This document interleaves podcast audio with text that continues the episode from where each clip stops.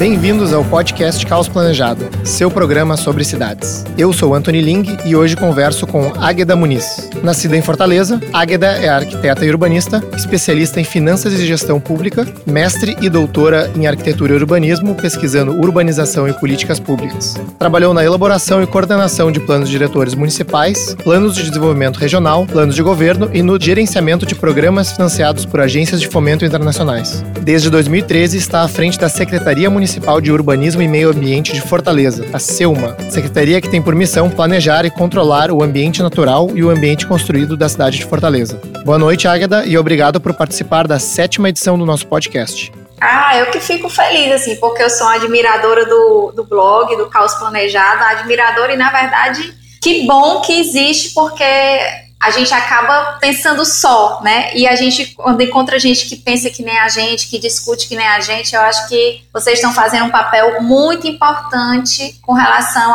ao urbanismo, ao planejamento urbano no Brasil. Bom, Águeda, primeiro, obrigado por uh, aceitar o convite. Uh, é um prazer te ter no programa. E, e, eu queria começar até, assim, lendo tua biografia, né, e, e a descrição uh, do teu papel hoje na, na Secretaria Municipal de Urbanismo e Meio Ambiente que estava descrito como, uh, como uma secretaria que tem por missão planejar e controlar o ambiente natural e construído da cidade de Fortaleza. E aí eu fiquei pensando um pouco nesse, nesse, na escolha de palavras, né, de planejar e controlar, com o conceito né, que a gente tem de uma cidade dinâmica, por muitas vezes espontânea, né, e, e eu queria, assim, ver um pouco qual que é a tua visão sobre esse termo, e sobre né, o ato de planejar a cidade de forma geral? Tá, planejar e controlar a nossa missão é porque a gente aqui no início, a gente está aqui desde 2013 e o prefeito nos deu uma missão que era todo o planejamento urbano e ambiental da cidade e a parte de controle, que era o licenciamento e a fiscalização. Então, planejar e controlar vem do planejamento mesmo e o controle da parte de licenciamento e fiscalização mas que a gente não leva isso ao pé da letra. É apenas o formato da secretaria. Nós planejamos, licenciamos e fiscalizávamos. Hoje há uma agência de fiscalização que faz esse tipo de, de tarefa. Mas, no entanto, a gente consegue perceber a cidade do início ao fim, daquilo que a gente planeja, da forma com que as pessoas estão se licenciando ou não, e de como elas utilizaram o processo de planejamento ou não utilizaram. Então a gente fechava o ciclo do fazer cidade, né? Embora quando a gente fala controlar, o nosso licenciamento hoje, ele é, ele deixou de ser aquele licenciamento fiscalizatório que o Brasil tanto conhece. Ele é um licenciamento informativo. Então é mais é para a gente conhecer o que as pessoas estão fazendo na cidade. E aí é que tá. Quando a gente fala de ambiente natural e ambiente construído, é porque a gente também quer fazer com que as pessoas pensem que quando a gente fala de proteção do ambiente natural, isso está errado. As pessoas têm que utilizar o ambiente natural, porque aquilo que não é bem utilizado, ele jamais vai ser protegido. Quem não conhece, quem não, quem não está no dia a dia, ignora. Então a pessoa precisa conhecer o seu ambiente natural e conhecer é fazer parte. Então o ambiente construído tem que estar integrado no ambiente natural. Né? E as regras elas têm que ser claras e têm que ser flexíveis também, é, para permitir que essa cidade ela não ela não entre em falência. A gente fala isso, mas a cidade que é pensada pelo arquiteto, que pensa em desenhar, em controlar né, aí volta a sua questão, essa cidade está com uma tendência a falir, porque o que gera a cidade é o negócio, é a atividade econômica, é a vontade que as pessoas têm de estar naquele local. Então, o poder público precisa saber qual é a vontade das pessoas, quem é o público-alvo das pessoas que estão, naquela, na, que estão naquelas áreas para poder planejar. Planejamento vem daí, de você conhecer o seu público-alvo né, e de você saber o que, que esse público-alvo quer para a cidade e como é que ele vai utilizar determinadas áreas da cidade. Então, planejar e controlar, ele é muito mais para identificar as tarefas da secretaria, mas não necessariamente ele é um conceito, pelo contrário. A gente acha que quanto mais você se você restringe, mais as pessoas vão vão para o lado errado. Então, menos as pessoas vão gostar da cidade. A gente tem que abraçar o cidadão e abraçar a cidade. Olha só, é, não, adorei a tua explicação. Quando eu falo sobre esse processo uh, de desenvolvimento urbano, eu gosto de falar bastante sobre o, o que, que, a cidade não tem um fim. Ela está em constante transformação, né? Então, uh, eu tenho cada vez mais usado o conceito de gestão urbana, né? Porque, efetivamente, pelo que eu entendi do que vocês estão tentando fazer em Fortaleza, é justamente aprender com o cidadão, com a cidade construída e, bom, a partir disso, o que a gente tem que fazer para melhorar. Exatamente. A gente aqui tem alguns casos, uh, a gente tem uma, tinha uma lei de uso e ocupação do solo muito atrasada, ela era de 1996. Fortaleza, é uma, hoje nós somos a quinta capital do Brasil em população. Praticamente todos os cabos de, de fibra ótica que passam, vão para a América do Sul, abastecem a América do Sul de internet, dados, passam por aqui.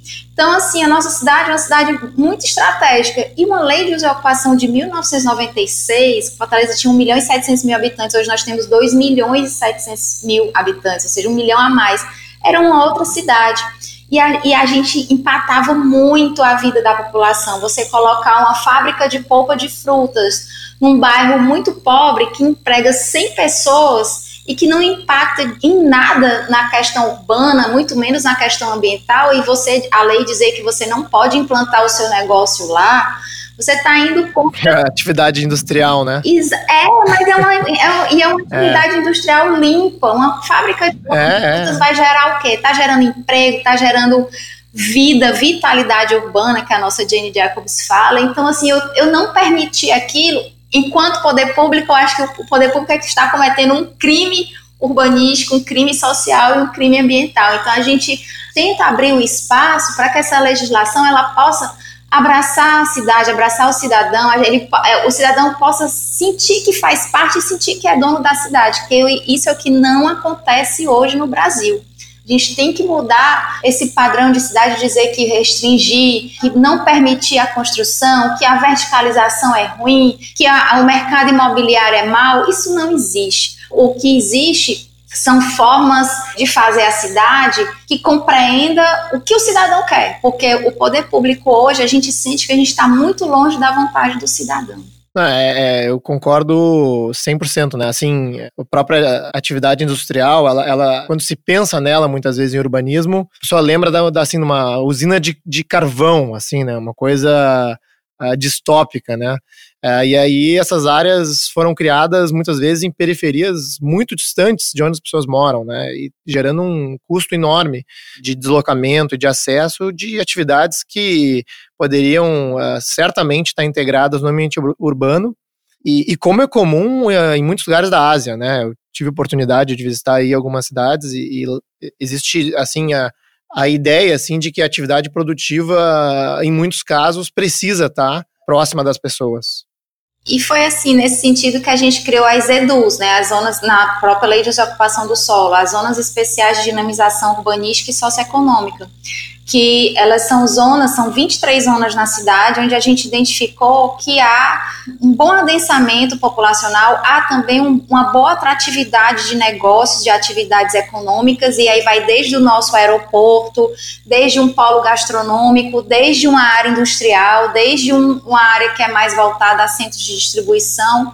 E nessas zonas nós flexibilizamos os parâmetros de construção, os parâmetros de uso e ocupação do solo e proporcionamos também horário de funcionamento de comércio e serviços 24 horas e incentivos fiscais de IPTU, ISS e TBI, para que ela pudesse ser uma, uma zona que a gente chama de explosão de oportunidades. Então, a gente nessas zonas é como se fossem zonas francas de negócios, serviços e, e parâmetros urbanísticos, para realmente criar centralidades uh, e estimular, na verdade, as centralidades já, já existentes que já eram vocacionadas. Dentro desse aspecto de você gerar vida, né, tanto na periferia quanto na, na em zonas mais é, já adensadas e zonas que têm um padrão aquisitivo maior, mas que precisa ser estimulado.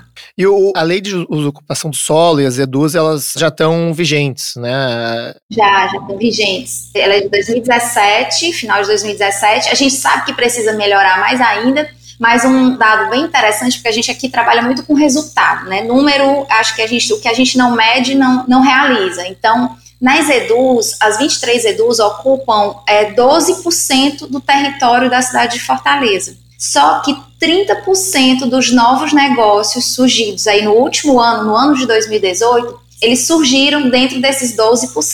Então a gente acha que realmente a gente deu uma impulsionada na, na atividade econômica da cidade por meio dessas zonas. E em termos de assim de transformação física de negócios, assim já se vê uma movimentação grande nessas, nas edus, isso já está dando resultado?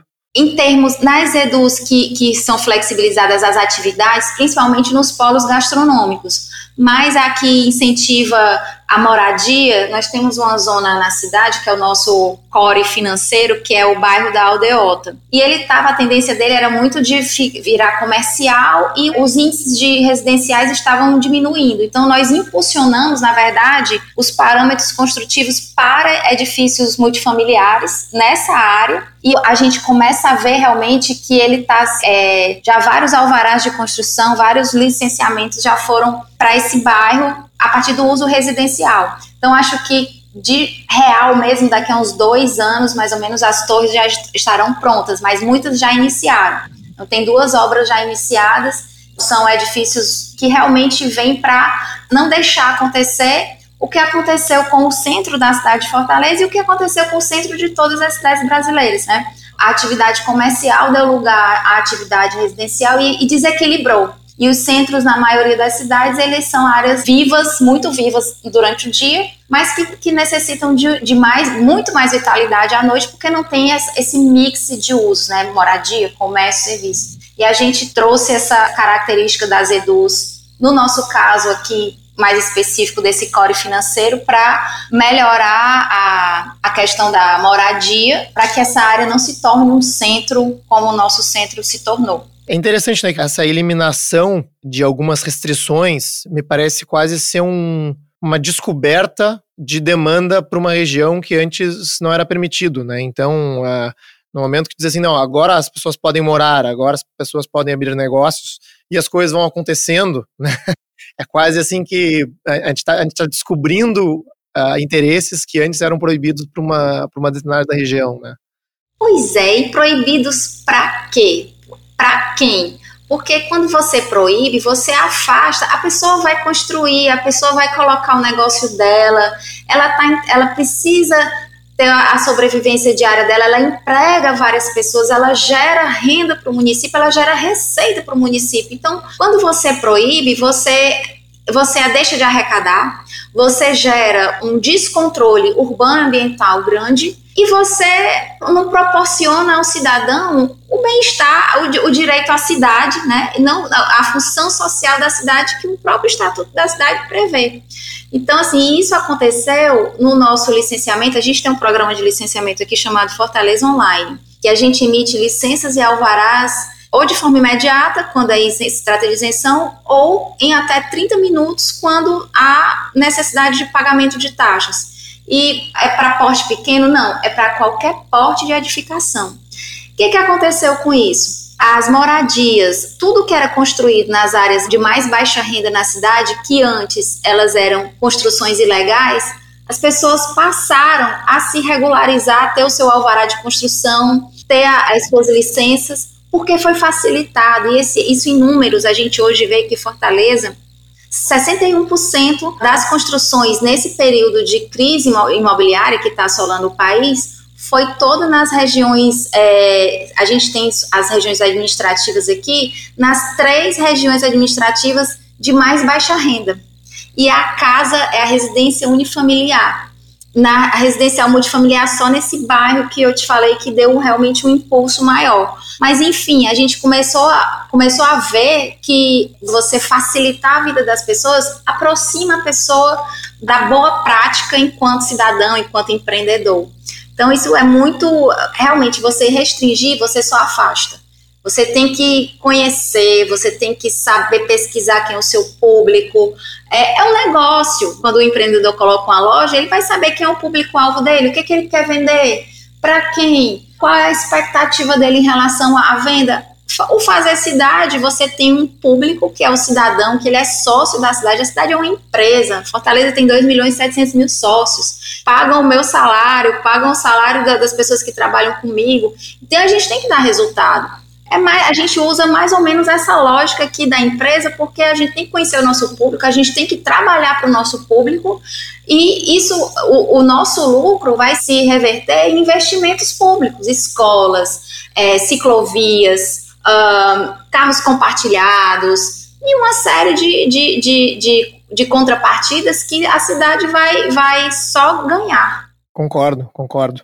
É, Águeda, então, falou sobre moradia, né? E eu entendo que permitindo mais regularização, permitindo a construção de mais unidades da cidade, isso tem um benefício para o mercado de moradia como um todo, colocando mais oferta né, e diminuindo a pressão nos preços.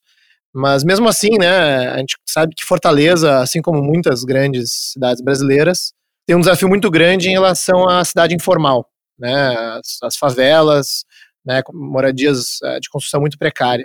Puxei um dado aqui que Fortaleza tem uh, cerca de 400 mil pessoas morando em favelas e um déficit habitacional uh, pela Fundação João Pinheiro de cerca de aí 120 mil imóveis, né? E isso, assim, eu estou pegando dados que eu encontrei, né? Numa reportagem do ano, do ano passado, diz que desde 2013 só 13 mil unidades tinham sido construídas, com outras 13 mil em construção. Então eu queria te perguntar assim, bom, como é que esse cenário está mudando? Como que a, a, nova lei de uso e ocupação do solo está permitindo maior acessibilidade de moradia? É, como que esse cenário pode mudar? É, na verdade, a gente tem aí até, se eu não me engano, é, até 2020 nós vamos fechar aí com 20 mil, mais de 20 mil unidades para Minha Casa Minha Vida.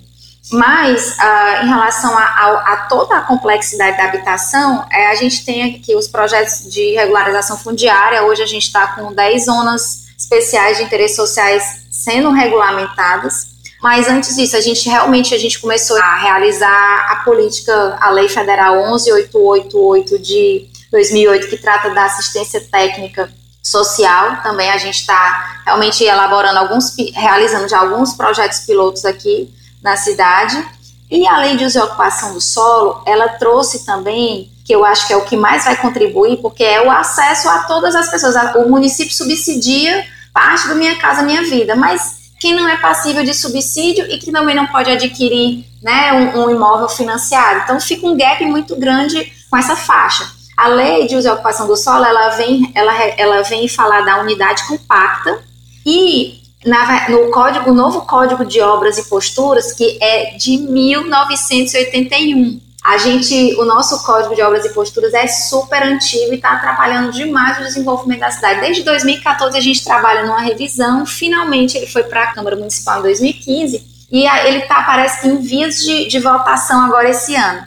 E ele traz a unidade compacta, ele regulamenta a unidade compacta que a luz, a lei de ocupação aborda, onde Hoje vai ser considerada unidade compacta em Fortaleza toda a unidade até 70 metros quadrados, ou seja, se eu quiser fazer unidade de 10 metros quadrados, de 12, né, vou poder. Também está tá trazendo um retrofit de produto. Eu tenho aqueles, aqueles edifícios antigos que tem são edifícios grandes, as plantas grandes, 250 metros quadrados, 300 metros quadrados, então posso refazer a, a, a esse novo código, ele me dá a possibilidade de eu refazer esse edifício com cinco unidades de 60 metros quadrados. E a questão do, da, da, unidade compacta, de, de, ser até 70 metros quadrados, a gente está fazendo com que a kitnet, né, na verdade, a gente está formalizando a kitnet, que é o, é o grande propulsor da economia nos, do setor imobiliário nos, nas áreas de baixa renda. E é a grande necessidade das pessoas. Né, de morar num, num quarto e sala, ou pelo menos num, num estúdio pequeno, que é esse a gente está falando de estúdio, mas na verdade é a tal da kitnet que você abre a porta e está lá o seu, a sua morada, que é na maioria das cidades brasileiras, Fortaleza também é, é a mesma coisa, são irregulares, porque não tem legislação que abrigue esse tipo de edificação. Então a gente está formalizando, né, inclusive com recursos menores, o índice de aproveitamento não conta nos terraços, isso a gente pegou essa ideia aí da, São Paulo. Então a gente está tentando viabilizar uma série de produtos imobiliários, né? Inclusive nós fizemos esse ano um fórum chamado Novas Formas de Morar, para mostrar para o setor imobiliário que não é só o edifício multifamiliar em determinados bairros da cidade, que Fortaleza tem capacidade para ter novos produtos e para os arquitetos também pensarem em novos produtos, porque a gente tem cidadãos de várias faixas de renda, vários vários desejos, né? E aí englobando desde o minha casa, minha vida subsidiada até realmente o alto padrão. É, eu, eu, acho que essa discussão, uh, pelo menos em São Paulo, foi bem aquecida, né, em relação aos, aos apartamentos compactos. O que eu acho até uma pena, assim, porque é evidente que um apartamento compacto, né, se a pessoa tivesse condições, ela compraria um apartamento muito maior, né. Mas a, a realidade é que é, é, é qual, qual é a alternativa?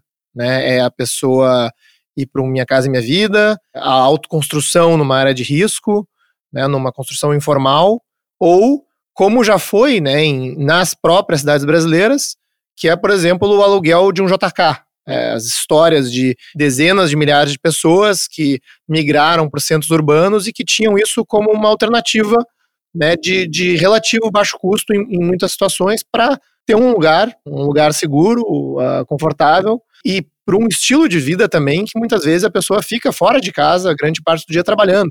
Então, uh, eu acho, pessoalmente, eu, eu, gosto né, dessa, dessa abordagem de vocês. É, outro, outra grande transformação, e eu, eu vi assim que realmente tu tem feito bastante coisa em Fortaleza, né? É, são as uh, operações urbanas. Eu estava lendo um pouco assim sobre as operações urbanas, por, aí, acho que dá para, se pudessem explicar para o ouvinte o que, que é uma operação urbana, bem resumidamente, eu li ali que assim é um pouco diferente das operações que ocorreram no Rio de Janeiro, em São Paulo. Então, ah, fala um pouco para a gente sobre isso.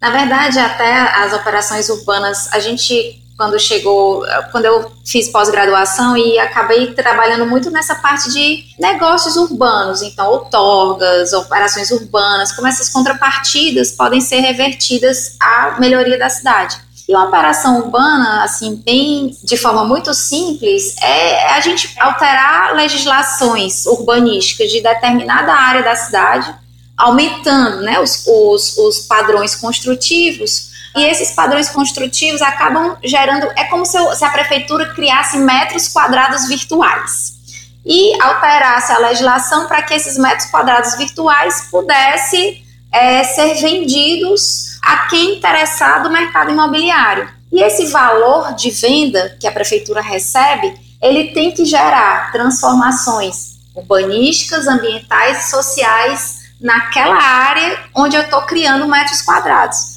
Basicamente, de uma forma bem simplória, é, é dessa forma que a gente trata as operações urbanas, tudo baseado, claro, no Estatuto da Cidade, que é a nossa lei federal que regulamenta as, as operações urbanas. Em Fortaleza, nós tínhamos já cinco operações urbanas, criamos mais duas. Todas essas, essas elas estão em, em vigência. Três foram concluídas já.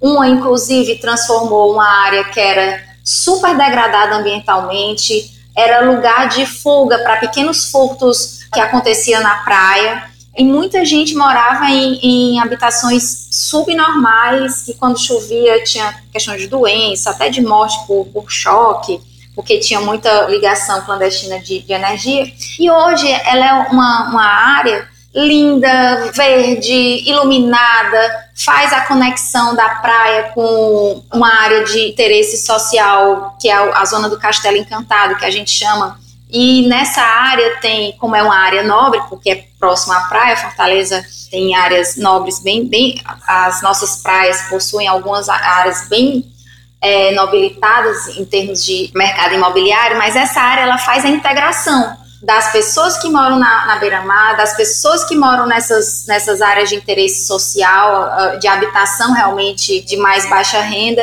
e tem todo um convívio, ou seja, a transformação urbanística aconteceu porque é um parque interessante para a cidade, a transformação ambiental também aconteceu porque deixou de gerar problema de saúde pública, segurança, paisagem urbana e a transformação social porque hoje integra as várias rendas, as, as várias faixas etárias. Então, a gente tinha essas operações e o município, em 2017, realizou um estudo para definir que áreas são atrativas para a gente, enquanto cidade, enquanto poder público, que o investimento imobiliário chegue. Mas essas áreas também têm que ser atrativas para o mercado imobiliário. Então, nós fizemos esse cruzamento, chegamos em 15 áreas e definimos seis áreas prioritárias. Então, nós hoje temos sete operações urbanas em vigência e seis operações urbanas que estão, as minutas das leis estão na Câmara Municipal para votação. E essas operações urbanas, a gente trabalha diferente de São Paulo, Rio, porque a gente não utiliza o CEPAC. Né? O que é esse CEPAC? Quando eu falei que a gente gera metros quadrados, Rio, São Paulo colocou à venda esses metros quadrados, ficou com o dinheiro né? e perdeu o controle da área. A gente não vende esse metro quadrado em forma de título, em forma de papel. A gente vende esse metro quadrado diretamente para o empreendedor que vai utilizar aquela área. O metro quadrado é, é específico para a área sendo desenvolvida, é isso? Exatamente. E a gente vende diretamente para ele porque ou ele paga em obra física, ou seja, um parque, como é esse caso que eu contei, um sistema de mobilidade urbana, uma drenagem, serviços já, um, um equipamento público que a gente esteja. Ou ele deposita esse dinheiro no Fundo de Desenvolvimento Urbano, é um fundo específico que tem destinação específica. Tudo que a gente recebe de operação urbana, se não for em obra, ele vai para o fundo e esse fundo só pode ser gasto com regularização fundiária, obras de urbanização, é, patrimônio histórico, a questão de áreas de interesse social. Então a gente continua tendo controle da área. Né? São formas de fazer a operação. No Rio, por exemplo, quando eles venderam o CEPAC, perdeu-se o controle do que era a, a, operação urbana, poderia ter trazido mais rapidamente, ou seja, as áreas ficaram vazias e elas não foram implantadas, os, os empreendimentos imobiliários não foram implantados logo. Então, acho que a gente acaba perdendo um pouco o controle quando a gente utiliza o CEPAC. E aqui, como são áreas pequenas também, a diferença, nossas, as nossas operações urbanas, elas são em áreas muito pequenas porque a gente, a gente, o nosso investidor, o nosso mercado, ele é claro, ele não tem a, a potência, a pujança de que um, do que o mercado imobiliário de São Paulo, nem do Rio, a gente reconhece totalmente, então a gente criou um produto, operação urbana consociada, para a cidade de Fortaleza, para o fôlego do nosso empreendedor, do nosso investidor, mesmo que ele venha associado a alguém de fora, mas algo que caiba dentro das nossas possibilidades aqui. Não, muito legal, né? Eu vim na matéria do Diário do Nordeste, que Fortaleza é a cidade com o maior número de urbanas consorciadas do Brasil. Né? Talvez justamente por essa opção por um formato diferente, menor, né? E potencializando regiões, digamos, de forma descentralizada na cidade, o que é interessante, né? Porque tu não concentra o investimento numa só região, tu consegue pulverizar isso né, num território maior. Eu achei, eu achei uma, uma solução criativa. Isso. E a gente tem também um outro instrumento que está no Estatuto da Cidade, que é o torno onerosa da alteração de uso. O que acontece com a operação urbana numa grande área, a alteração de uso acontece no lote.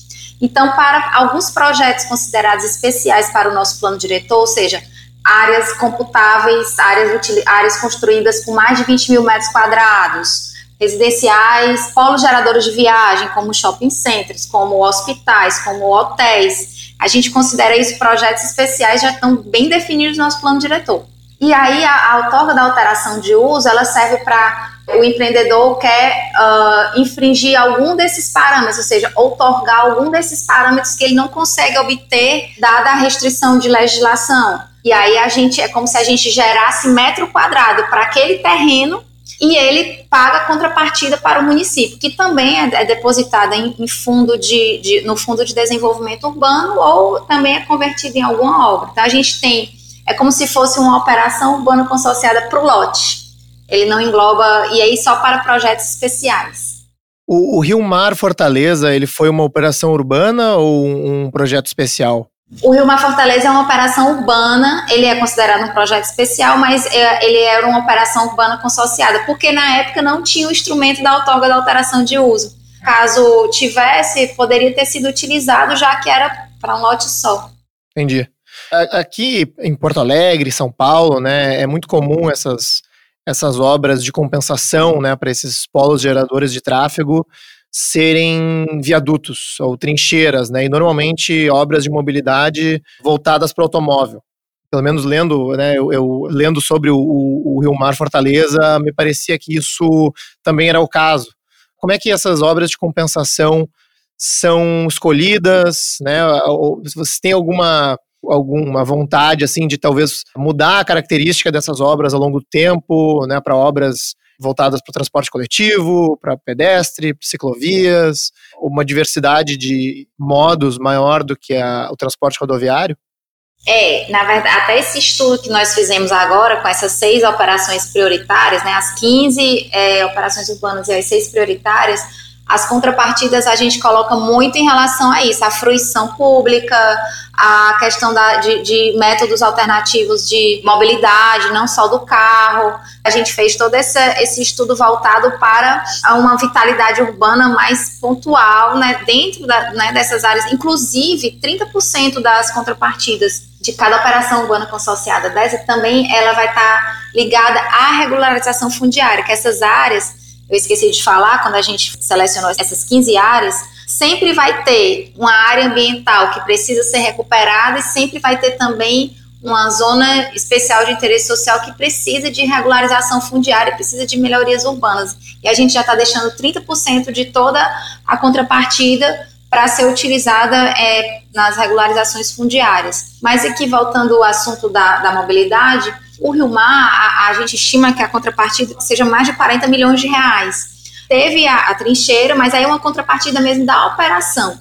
Né, e o viaduto, mas a gente tem ali muita obra enterrada de drenagem e também teve a parte social, que foi a capacitação de 2 mil jovens, né, pelo instituto lá do, do próprio grupo JCPM.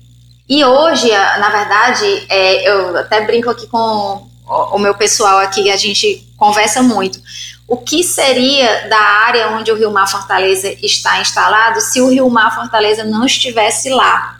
Isso, o, o Rio Mar se inaugurou em 2014, são cinco anos. Eu gostaria muito de, de saber o que teria acontecido nesses cinco anos se o shopping não tivesse ido para lá, porque lá era uma área, ainda é um pouco insegura, Uh, mas não tinha ninguém. Hoje você passa 10 horas da noite, tem gente no ponto do ônibus, tem gente jogando bola na quadra uh, da lagoa que foi parte, foi urbanizada, tem gente na pracinha que foi implantada também passeando com cachorro de noite. O shopping até hoje gera mais de 11 mil empregos para a cidade. E isso para a cidade de Fortaleza é muito importante. Só na época de construção foram mais de 4 mil empregos gerados. Tem uma série de cursos do Instituto JCPM que é, valoriza o cidadão fortalezense, o cidadão de mais baixa renda. Então, assim, na verdade, foi uma preocupação mais sistêmica de inserir o shopping no contexto da cidade, tanto na questão viária, mas também na questão ambiental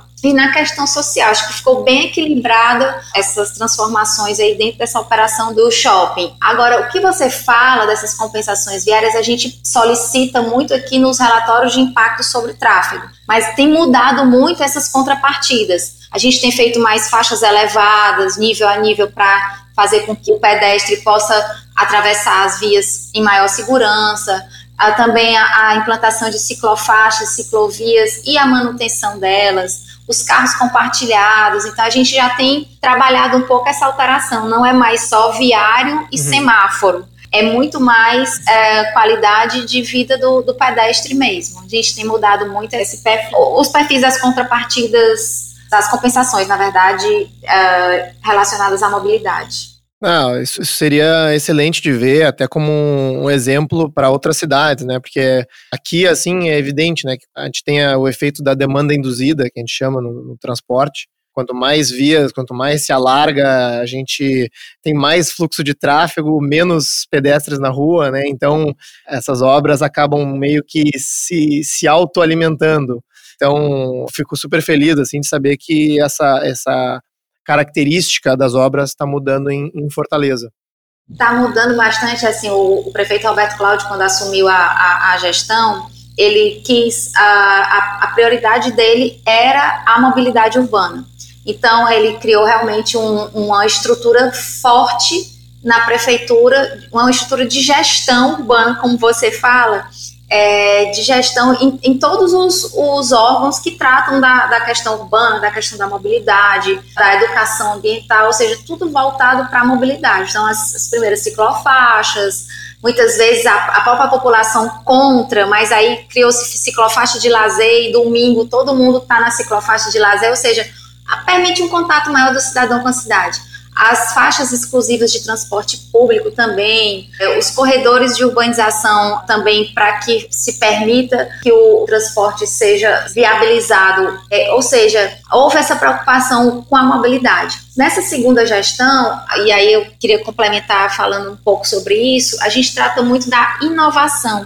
A gente viu que na primeira gestão a gente trabalhou com muitas práticas inovadoras desde o licenciamento online, desde o de programas de mobilidade, a gente é, recebendo prêmios e, e, e atingindo o cidadão mesmo de Fortaleza, beneficiando esse cidadão no que se refere à, à mobilidade urbana. Então é, uma, é realmente uma, um marco, eu acho, e uma marca, na verdade, da gestão, a preocupação com a mobilidade, com a, os modais alternativos ao automóvel, isso é muito claro na gestão, e acho que a gente fecha a, a, a segunda gestão tratando da inovação, tratando da cidade inovadora, né, buscando realmente inovação para o poder público, que pode parecer muitas vezes até contraditório, porque a visão que se tem do poder público é realmente aquela máquina atrasada, pesada, e que está é, tá sempre indo contrário aos desejos do cidadão. Mas a gente pensa muito nessa questão da inovação como um eixo né, e como uma linha de gestão mesmo municipal. Muito legal, parabéns, parabéns pela iniciativa de vocês.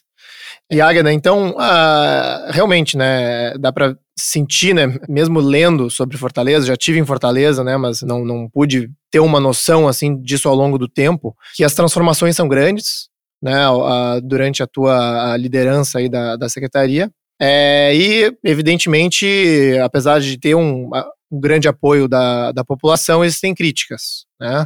Moradores criticam as, as mudanças, as mudanças na paisagem, o foco né, que vocês podem estar dando numa região na cidade ou outra, algumas obras aí, eu, eu li sobre moradores criticando, ah, as árvores estão sendo derrubadas, e, ao mesmo tempo, eu percebi que, assim, o, o teu papel tem sido muito ativo ah, na comunicação com a população, né? Que eu achei isso uma coisa inovadora, né? Como tu comentou. É incomum, assim, uma secretária tá, por exemplo, escrevendo para a Tribuna do Ceará, né, ganhando prêmios aí no Jornal Estado, participando de programa de rádio. Então, a, a pergunta é assim, como que vocês têm lidado com as críticas? Qual tipo de transparência vocês têm dado para a população? E se esse processo de comunicação tem a ver, assim, com o gerenciamento que tu tem dado para o processo de transformação da cidade?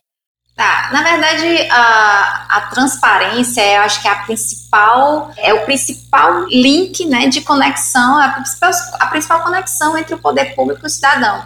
A gente sempre fala aqui que o nosso portal tem que ser o melhor colaborador da prefeitura, porque é onde o cidadão vai buscar a informação mas a gente ainda se ressente muito por essa falta de, de conexão entre o que o cidadão quer, o que a gente oferece. Então, assim, desde sempre, a gente, todas as atas de reunião de conselho, todo cada alvará expedido, o Fortaleza Online, todos os nossos resultados, eles são colocados no nosso portal, no canal chamado Infocidade. As pessoas precisam saber o que acontece com a cidade delas um aluno de mestrado, um aluno de doutorado, um aluno da graduação, ele quer fazer uma pesquisa, ele vai achar o que ele quer no canal da Urbanismo e Ambiente da Prefeitura de Fortaleza. Porque é interesse nosso, é uma obrigação nossa, é fazer com que as pessoas conheçam a cidade e debatam a cidade. As críticas, elas vão surgir sempre, seja porque quem ideologicamente tem um posicionamento contrário, seja por quem foi afetado de alguma forma com algum projeto ou alguma obra, mas assim, o que a gente sempre fala, a gente trabalha para uma maioria. É, a maioria da população ela tem que é, saber que a, a prefeitura está zelando pelo que é dela. Né? Já te falar, a gente é sócio, enquanto cidadão, a gente é sócio da cidade. Então a gente está zelando pelo patrimônio da população e a gente quer realizar investimentos para melhorar a vida dessas pessoas. Por exemplo, a gente está com um programa aqui a ser financiado pelo Banco Mundial, Fortaleza Cidade Sustentável. Nós temos aí 35 quilômetros de orla. Nossa orla é, ela é toda tem, tem rede de esgotamento sanitário em toda a orla, mas existem pontos de orla imprópria para banho, são vários. Então, por quê? Porque quase ninguém fez a sua ligação domiciliar da rede, à rede de esgoto. e a prefeitura vai subsidiar as de baixa renda, junto com a companhia de, de água e esgoto, fazendo com que essas pessoas tenham a sua ligação à rede e principalmente os nossos canais, é, os nossos recursos hídricos não, se, não, não sejam poluídos e, por consequência, não poluam a nossa orla. Então, a gente tem esse projeto Orla 100% balneável. É um projeto de desenvolvimento econômico, porque é importante você dizer que venha para Fortaleza que você vai tomar banho de mar e uma água limpa.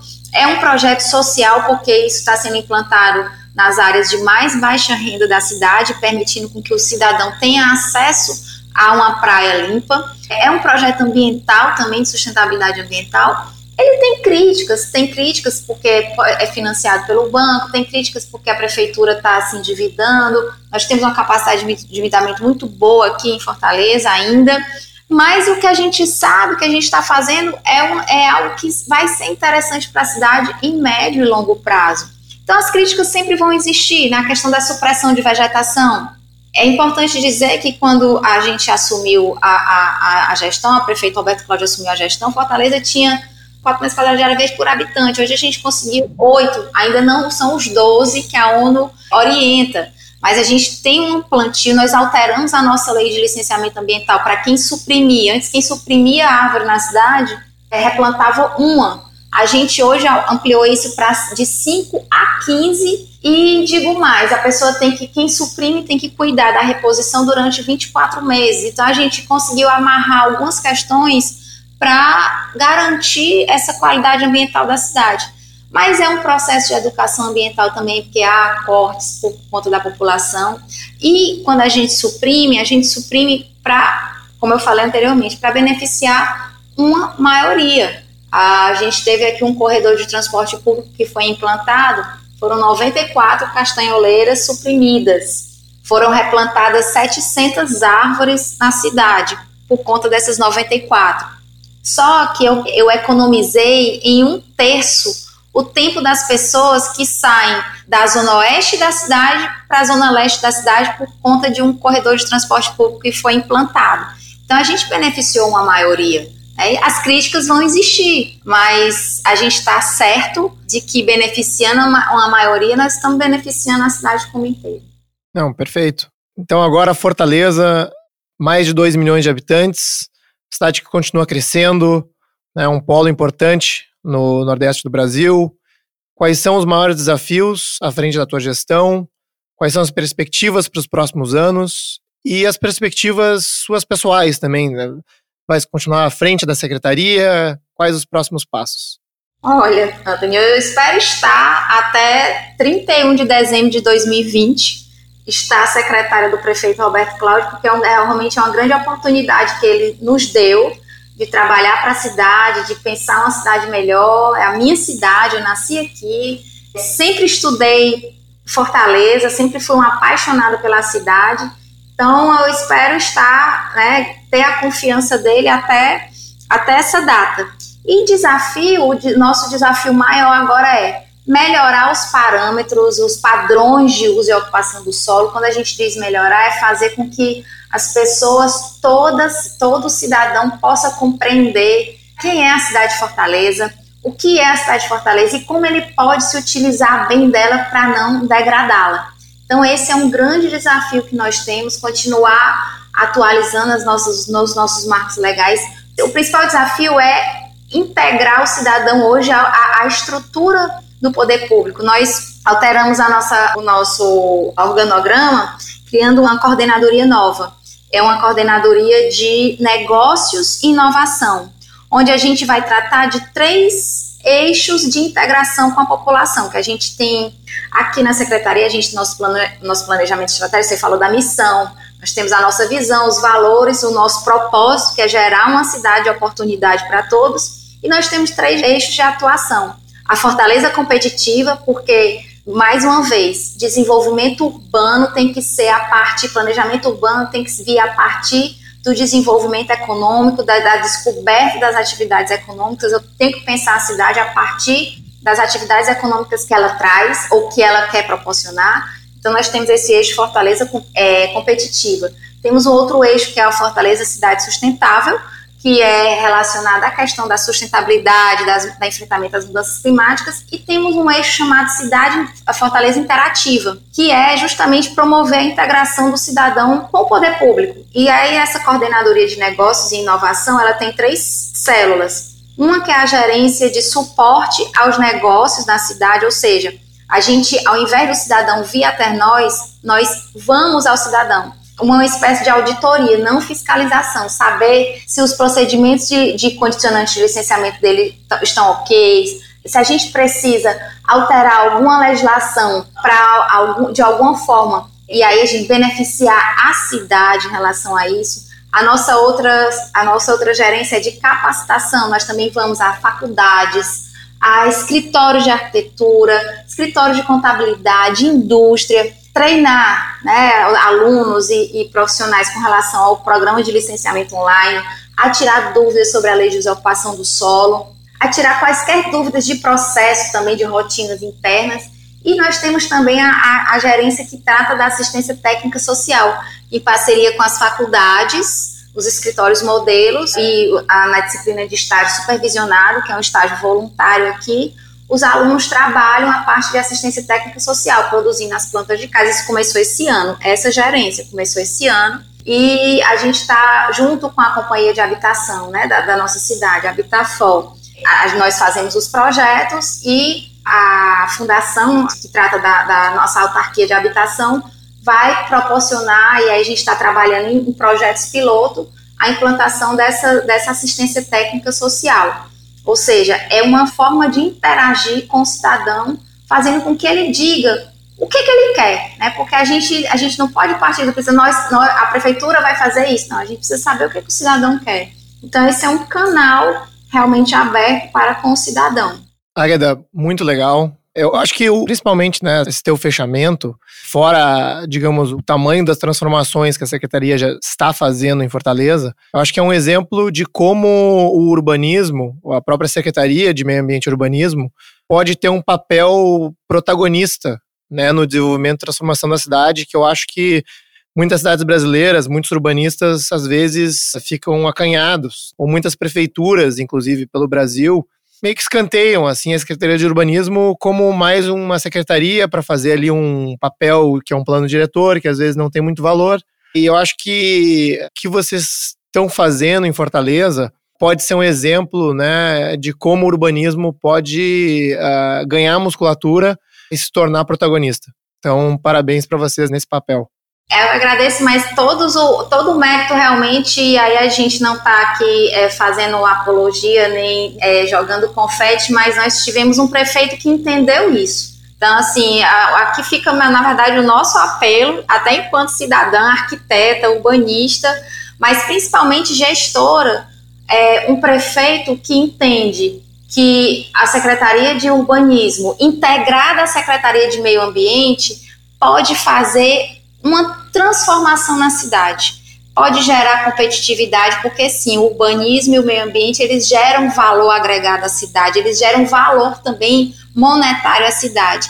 E para completar aqui, nós temos também uma intensa parceria com a Secretaria de Desenvolvimento Econômico e a Secretaria de Finanças. Somos, assim, três irmãs, na verdade são dois secretários, mas que a gente realmente tem uma parceria muito grande e isso fortalece as atividades de cada uma delas, tanto a de desenvolvimento econômico, como a de finanças, como a de urbanismo e ambiente, e nós proporcionamos muito, muitas oportunidades na cidade. Mas o mérito realmente todo é do prefeito que entendeu que urbanismo e meio ambiente não é papel, é ação, é gestão, é integração com a sociedade. Então, assim, eu, eu aqui sou apenas um instrumento para viabilizar um, um, pensamento e uma crença do prefeito Roberto Cláudio. Ele realmente é um líder que, e que interage, que integra todas as secretarias. Isso é o que, isso é o que faz a diferença. É, a gente ainda depende da vontade política também. então, quando tem essas, esse alinhamento, uh, realmente tem um, tem um impacto muito maior. Águeda, obrigado. Eu agradeço. Esse foi nosso sétimo episódio, onde conversamos com Águeda Muniz. Você pode encontrar os links para os artigos citados ao longo da conversa na descrição desse podcast. Nossa edição de som é feita pela Sound Thinkers. Obrigado por ouvir o podcast Caos Planejado e espero vocês no nosso próximo episódio.